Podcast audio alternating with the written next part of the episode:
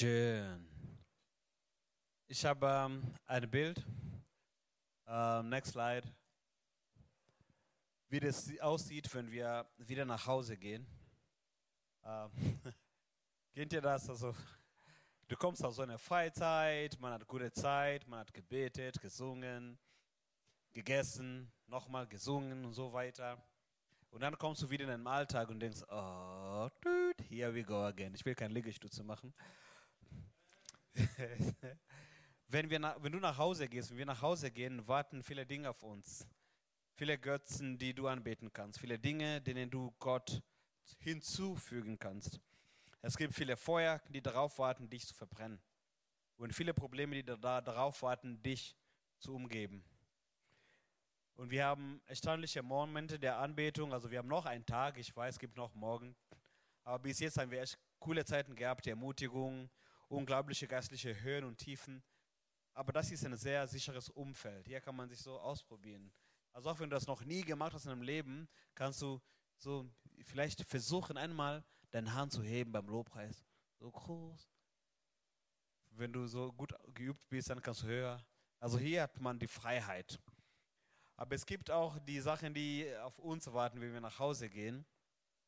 Und wir können von Daniels drei Freunde, die ich schon erwähnt habe heute Morgen, Shadrach, Meshach und Abednego lernen oder nacheifern. Und äh, dafür müssen wir zu Daniel Kapitel 3 gehen, da wo König Nebukadnezar was Krasses macht und folgendes. König Nebukadnezar ließ eine goldene Statue von 30 Metern Höhe also 30 Metern, überlegt ja, so sowas habe ich noch nie gesehen. Also ich weiß nicht wie. Es ist wie, wer ist hier ungefähr zwei, Minuten, zwei Meter groß? Sag mal, jemand fast ungefähr zwei Meter groß? Paul? Paul, stell mal bitte kurz auf.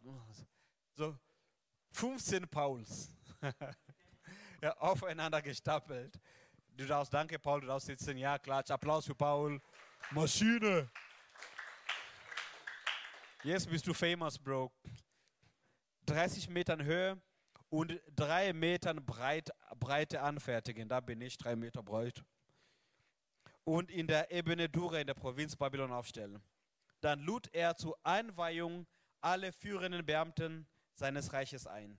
Die Statthalter und ihre Stellvertreter, die königlichen Berater, die Schatzmeister und, die, und Richter, die hohen Würdenträger und alle übrigen Beamten des, der Provinzen. So kamen alle. Es war kein Geschäft mehr. Alle waren eingeladen.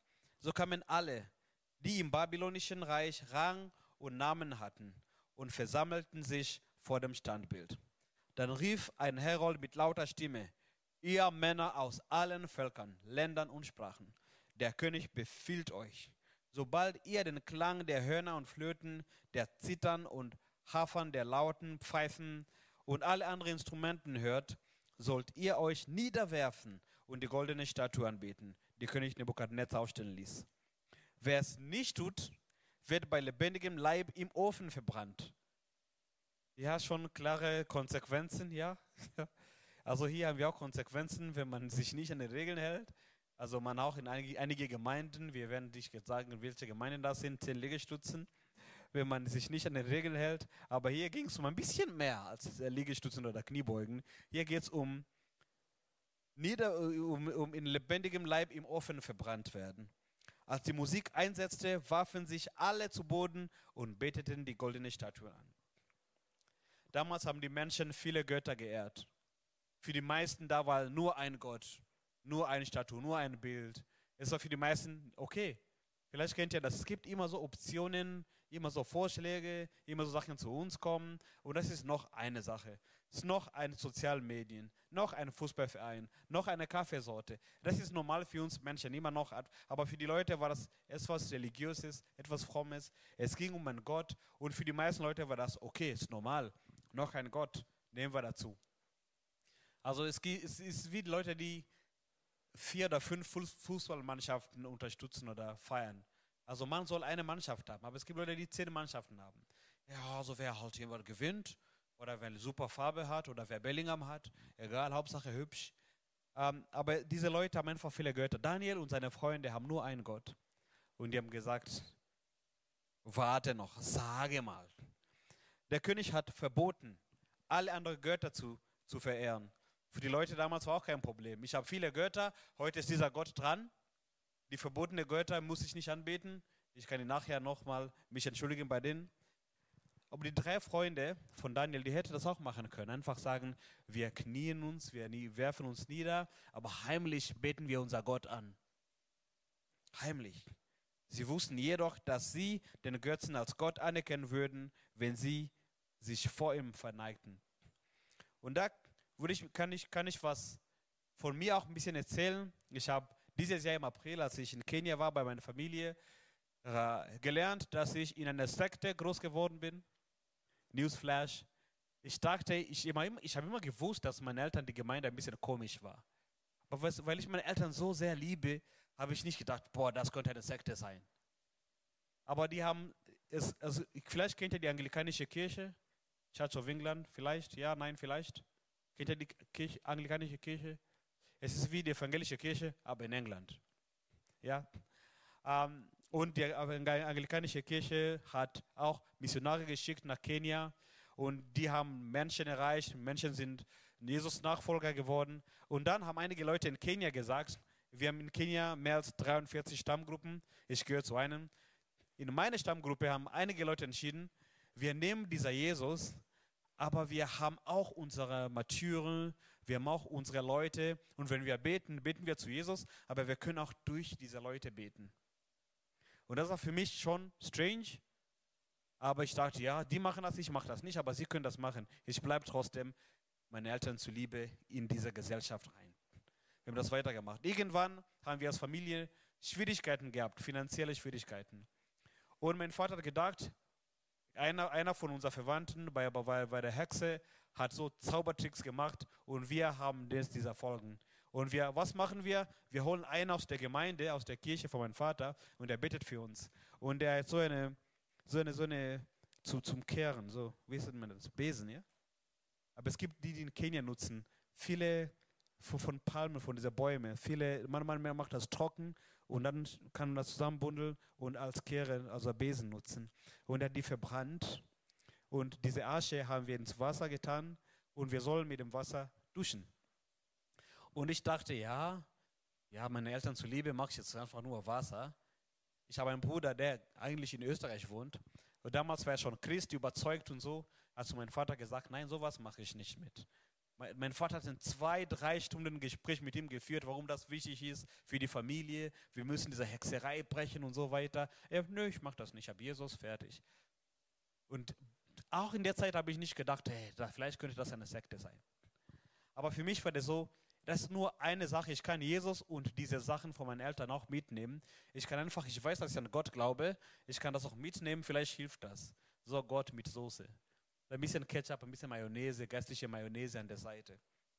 Und das hätte auch Daniels Freunde machen können. Und wir lesen weiter, was denn passiert ist. In Vers 8. Einige Sterndeuter aber verklagten die Juden bei Nebukadnezar. Sie sagen zu ihm, lange lebe der König. Du, o oh König, hast doch angeordnet, dass jeder sich beim Klang der Instrumente niederwerfen und die Statue anbeten muss. Wer dies nicht tut, soll in den Ofen geworfen werden. Nun sind hier einige Juden, denen du die Verwaltung der Provinz Babylon anvertraut hast. Shadrach, Meshach und Abednego. Diese Männer erweisen dir nicht den nötigen Respekt. Sie dienen deinen Göttern nicht und sie weigern sich, deine goldene Statue anzubeten. Uff, wie mein Bruder damals. Ich mache nicht mit, wie die Schweizer in der Zweiten Weltkrieg. Wir machen nicht mit, macht ihr, bringt euch alle um, wir machen nicht mit. Aber sie haben gesagt, sie machen das nicht mit. Es gibt einige Christen, die weder anderen Göttern dienen noch Götzen anbeten, die von der Kultur um uns herum aufgestellt wurden. Es gibt Leute, auch heutzutage, die sagen, wir folgen nicht den neuesten Ideen über Religion oder Sexualität. Sie akzeptieren nicht alles nur, weil es ihnen befohlen wurde. Vielleicht habt ihr das mitbekommen, was man das Dekonstruktion nennt. Leute, die sagen, hey, dieser christliche Glaube ist alt. Wir suchen, wir schauen ein bisschen kritischer mit kritischen Augen. Wir nehmen, was uns gut ist. Äh, wir schauen, was nicht so passt. Wir nehmen einfach für uns, was passt und was nicht passt, lassen wir weg. Können es wirklich sein? Gab es überhaupt einen Jesus? Ist die Bibel wirklich Gottes Wort? Mit, diesem, mit dieser Frage muss man sich irgendwann beschäftigen. Zweifel ist nicht immer schlecht. Zweifel hilft, wenn du eine richtige Quelle, die passende Antwort, die richtige Antworten findest. Aber die Leute hier, Daniels Freunde haben gesagt, wir machen einfach nicht mit. Und jemand hat natürlich verpetzt. Jetzt sind die in Schwierigkeiten. Da packte den König der Zorn und voller Wut ließ er die drei kommen. Als sie von ihm stand, vor ihm standen, stellte er sie zur Rede. Shadrach, Meshach und Abednego. Ist es wahr, dass ihr meinen Göttern keine Ehre erweist? Warum wollt ihr euch nicht vor meiner Statue niederwerfen? Ich gebe euch eine letzte Gelegenheit. Wenn jetzt die Musik ertönt und ihr niederfällt, lasse ich noch einmal Gnade vor Recht ergehen. Wenn ihr euch aber meinen Befehl widersetzt, werdet ihr auf der Stelle in den glühenden Ofen geworfen. Dann sagt er was Krasses. Glaubt ihr, dass euch da noch ein Gott aus meiner Gewalt retten kann? Krass, gell? Glaubt ihr, dass euch da noch ein Gott aus meiner Gewalt retten kann? Dieser war sehr wichtiger Leute für den König. Er wollte nicht einfach alles akzeptieren, ins Feuer werfen. Er wollte das von ihren eigenen Lippen hören. Haben sie wirklich einem direkten Befehl vom König widersetzt? Er wollte dir auch eine zweite Chance geben, weil die Leute erst wichtig für den König waren. Er bestand darauf, als Gott verehrt zu werden. Er war wütend. Und so ist auch die Kultur von uns herum. Es gibt Leute, die sich wütend sind wie kann man so eng sein? Wie kann man so eng glauben? Wie Christen, ihr seid so eng. Ihr habt so bestimmte Vorstellungen, keine Sex vor der Ehe und so weiter. Also Christen, ihr seid so eng in eurer, in euren Erwartungen, in euren Vorstellungen. Warum könnt ihr nicht einfach offener sein? Warum könnt, warum könnt ihr nicht einfach sein wie jeder in der Gesellschaft? Das war das, was der König erwartet hat. Alle machen mit. Mach einfach mit. Ihr seid so wichtig für mich. Warum macht ihr dich einfach, einfach nicht mit? Vielleicht kennt ihr einige Fußballer, die Muslime sind, Sadio Mane und so weiter. Im Fußball ist es so üblich, wenn man Liga gewonnen hat, dass man eine Bierdusche bekommt oder Champagner und so. Und die Muslime sagen, nee, wir wollen nichts mit Alkohol zu tun haben. Und die Teams, die so ein bisschen sensibler sind, machen es so, die warten, bis die muslimischen Spieler ein bisschen an der Seite stehen, dann können sie Bierdusche machen. Sie respektieren das. Und für muslimische Spieler ist es schon wichtig, sagen, unser Glaube ist so wichtig, dass wir nicht alles mitmachen werden. Ich frage mich, wie es ist mit uns Christen. Ist unser Glaube so wichtig, dass wir nicht alles mitmachen? Vers 16 sehen wir, was die Freunde sagen. Shadrach, Meshach und Abednego jedoch entgegneten, wir werden gar nicht erst versuchen, uns vor dir zu verteidigen. Krass, gell? Unser Gott, dem wir dienen, kann uns aus dem Feuer und aus deiner Gewalt retten. Welcher Gott kann euch aus meiner Gewalt retten? Unser Gott kann uns aus dem Feuer und aus deiner Gewalt retten. Aber auch, wenn er es nicht tut, musst du wissen, o oh König, dass wir nie deine Götter anbeten oder uns vor der goldenen Statue niederwerfen werden. Uff. Also Mut, ja? Sehr, sehr stark. Also einige Leute, also wenn es zur Sache kommt, dann ist, ist es schon schwer. Also man kann sagen, ich glaube an Gott, ich bin bereit für Gott zu sterben, aber wenn es zur Sache kommt, dann wird man schon überlegen. Und die meisten von uns müssen nicht für Gott sterben. Jesus will nur, dass wir für ihn leben. Das heißt, in Deutschland vor allem hat man keine große Gefahr, wegen seinem Glauben zu sterben.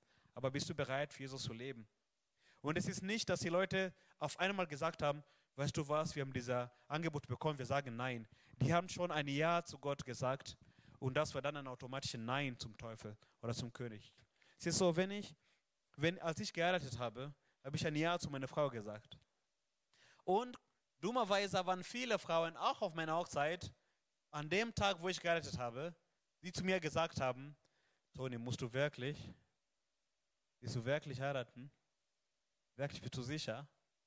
Und kurz vor unserer Ehe, unserer Hochzeit, hat eine Frau zu mir nach dem Gottesdienst gesagt, Toni, komm doch, ich gebe dir noch einmal, noch eine Runde, eine Ehrenrunde, bevor du heiratest. Versteht ihr, wovon ich rede? Ja? Ja? Oder soll ich das erklären? Sie können, ich, hoffentlich versteht ihr. Eine Ehrenrunde, bevor ich gehe. Ja? Und dann stand ich vor meiner Frau und wir, wir wollten dieser Ehe versprechen.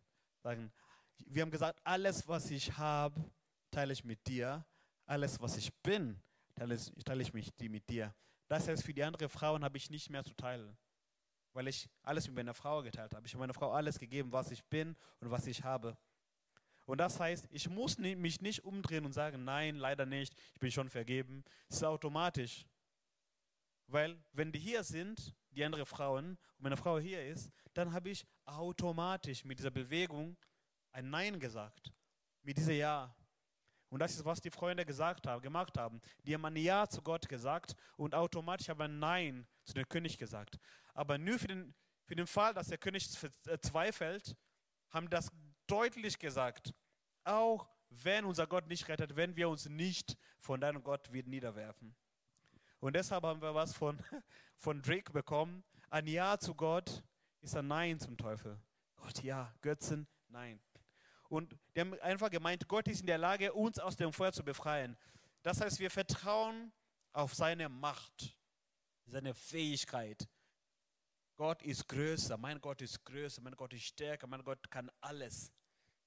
Gott wird uns aus dem Feuer befreien. Wir vertrauen auf seine Errettung. Und selbst wenn er das nicht tut, vertrauen wir auf seine Weisheit und Souveränität. Wenn Gott uns verbrennen lässt, dann ist es okay. Dann sind wir schneller bei Jesus sowieso. Sind schneller bei Gott. Seine Entscheidungen sind immer richtig, Gottes Entscheidungen. Er kann immer noch beschließen, uns auf diese Weise nicht zu retten. Wir beten nur Gott an. Und Leonard Ravenhill, den ich viel zitiert habe diese Woche, hat Folgendes gesagt. Ein Mensch, der mit Gott vertraut ist, lässt sich nicht von Menschen einschüchtern. Das ist ja krass. Also wie vertraut bist du mit Gott? Dieses Gespräch habe ich mit mir geführt gestern Nacht. Ich habe einfach gesagt, ja Toni, du hast viel gepredigt. Schau mal zurück in deine eigenen Predigten. Was kannst du daraus lernen? Also ich, natürlich habe ich die Predigt schon vorbereitet. Ich weiß, was ich sagen will. Aber im Nachhinein schaue ich nochmal an meine Predigt und sage, hey Toni, bist du wie Daniel in der Löwengrube? In deinen Schwierigkeiten betest du Gott an oder zweifelst du nur? Verzweifelst du nur? Ein Mensch, der mit Gott vertraut ist, lässt sich nicht von Menschen einschüchtern. Weil ich mit Gott, ein, zu Gott ein Ja gesagt habe, ist mir egal, was die Menschen sagen. Und im Fußballverein, ich spiele auch mit den alten Herren. Einige machen echt krasse, dumme, schlechte Witze. Also krasse Witze. Ältere Leute, Opa sind schrecklich manchmal. Und da muss ich oft überlegen, wie soll ich reagieren? Soll ich sagen, ja, das ist lustig, ja, mach weiter oder hey, es gibt da eine Grenze. Und ganz oft, ab, nicht ganz oft, aber ab und zu muss ich eine klare Grenze setzen und die anderen respektieren das. Sie wissen, okay, mit Toni kann man solche Witze machen, aber solche gehen nicht. Ich weiß nicht, wie es, da, wie es ist in deinem deine Freundeskreis. Kann man alle Witze mit dir machen, über dich machen oder hast du auch Grenzen? Bis hier und nicht weiter. Grenzen sind gesund übrigens. Ich habe gelernt, in Deutschland Nein zu sagen. Und wenn ich Nein sage, meine ich, mein Nein ist für dich der Grund ist für mich. Ich muss das nicht begründen, warum ich Nein zu dir sage. Nein reicht. Das können wir auch lernen, wie Daniels Freunde. Und Jim Elliot, ein Missionar, der ums Leben gekommen ist, als er versucht hat, bestimmte Menschen zu erreichen, die haben ihn umgebracht. Und er hat so Folgendes gesagt, geschrieben, er ist kein Narr, der gibt, was er nicht behalten kann, um zu gewinnen, was er nicht verlieren kann. Ist kein Narr, der gibt, was er nicht behalten kann, um zu gewinnen, was er nicht verlieren kann.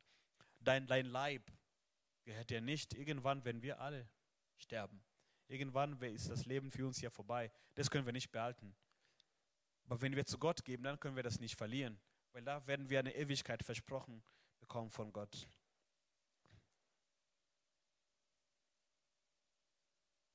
Die haben gesagt, wir werden nicht eurer Göttern dienen, oder? Nee. Unser Gehorsam gegenüber Gott gibt uns die Zuversicht, euch nicht zu gehören. Weil wir Ja zu Gott gesagt haben, sagen wir Nein zu dir. Die waren bereit, eher zu sterben, als einen, einen Götzen anzubeten. Und sie haben gewusst, was Jesus in Matthäus 10, 28 gesagt habe. Ich habe das irgendwo. hoffentlich, ein Slide. Ähm, hast du Matthäus, 8, Matthäus 10? Habe ich das? Hab keine Angst vor den Menschen, die zwar den Körper, aber nicht die Seele töten können. Fürchtet vielmehr Gott, der beide Leib und Seele dem ewigen Verderben in der Hölle ausliefern kann. Also Menschen haben nur die Macht, wenn es richtig schlecht geht, dich umzubringen. Aber Gott hat Macht auch darüber hinaus. Gottes Macht stammt, stimmt nicht, stammt nicht von irgendetwas außerhalb von sich selbst. Vielleicht kennt ihr das Lied, ich bin entschieden, Jesus zu folgen. Kennt ihr das? Niemals zurück, niemals zurück. In Kenia singen wir es direkt zu dem Teufel. Wir sagen, Shetani, webaki nyuma minaenda na Yesu. Shetani wewe, webaki nyuma minaenda na Yesu. Bedeutet, Teufel, du bleibst hinten, ich gehe mit Jesus. Und beim Singen tanzen wir auch. Shetani, webaki nyuma minaenda na Yesu. Shetani wewe, webaki nyuma minaenda na Yesu. Ich gehe mit Jesus und automatisch gehe ich, gehe ich nicht mehr mit dir. Ich habe mich entschieden, Jesus zu verfolgen. Und was passiert mit dem König? Vers 19. Da verlor Nebukadnezar die Beherrschung und sein Gesicht verzerrte sich vor Wut. Er ordnete an, den Ofen siebenmal stärker als gewöhnlich zu heizen. Bisschen übertrieben. Dann befahl er seinen kräftigen Soldaten, die kräftigen, die Turnier heute gewonnen haben, die drei Freunde zu fesseln und hineinzuwerfen. Sofort band man die Männer und stieß sie in ihrer Kleidung mit Hosen, Mänteln und Turbanen in den Ofen. Aber alles, was sie hatten, alles einfach rein, volles Paket. Weil der König befohlen hatte, ihn besonders stark zu heizen, schlugen die Flammen heraus und töteten die Soldaten, die Shadrach, Meshach und Abednego hineingeworfen hatten. Die drei aber fielen gefesselt mitten ins Feuer. Plötzlich sprang Nebukadnezar entsetzt auf und fragte seine Beamten, haben wir nicht drei Männer gefesselt in den Ofen geworfen? Ja, sicher, antworteten sie. Warum sehe ich dann aber vier Männer ohne Fessel im Feuer umhergehen? Rief der König. Sie sind unversehrt und der vierte sieht aus wie ein Sohn, ein Sohn der Götter. Ist das Foto dabei? Er hat drei reingeworfen, aber vier könnte er sehen. Gott hat das Feuer nicht einfach gelöscht, hätte auch machen können. Milchstädter See nehmen, psch, Feuer aus. Er, er hat jemanden geschickt, der persönlich mit den drei im Feuer Zeit verbracht hat. Gott hat sie unbrennbar gemacht. Ist das das richtige Wort dafür? Unbrennbar? Ja, fireproof. Gott hat sie unbrennbar gemacht. Gott, die, Gott, Gott gab ihnen die Fähigkeit, ein Feuer einzuatmen, die siebenmal heißer war als das normale Feuer. Und das, das war so ein Zeichen, wo Gott gezeigt hat, Gott ist mit dir auch im Feuer. Gott ist mit dir auch im Feuer. Gott löscht das Feuer vielleicht nicht, aber er ist mit dir im Feuer.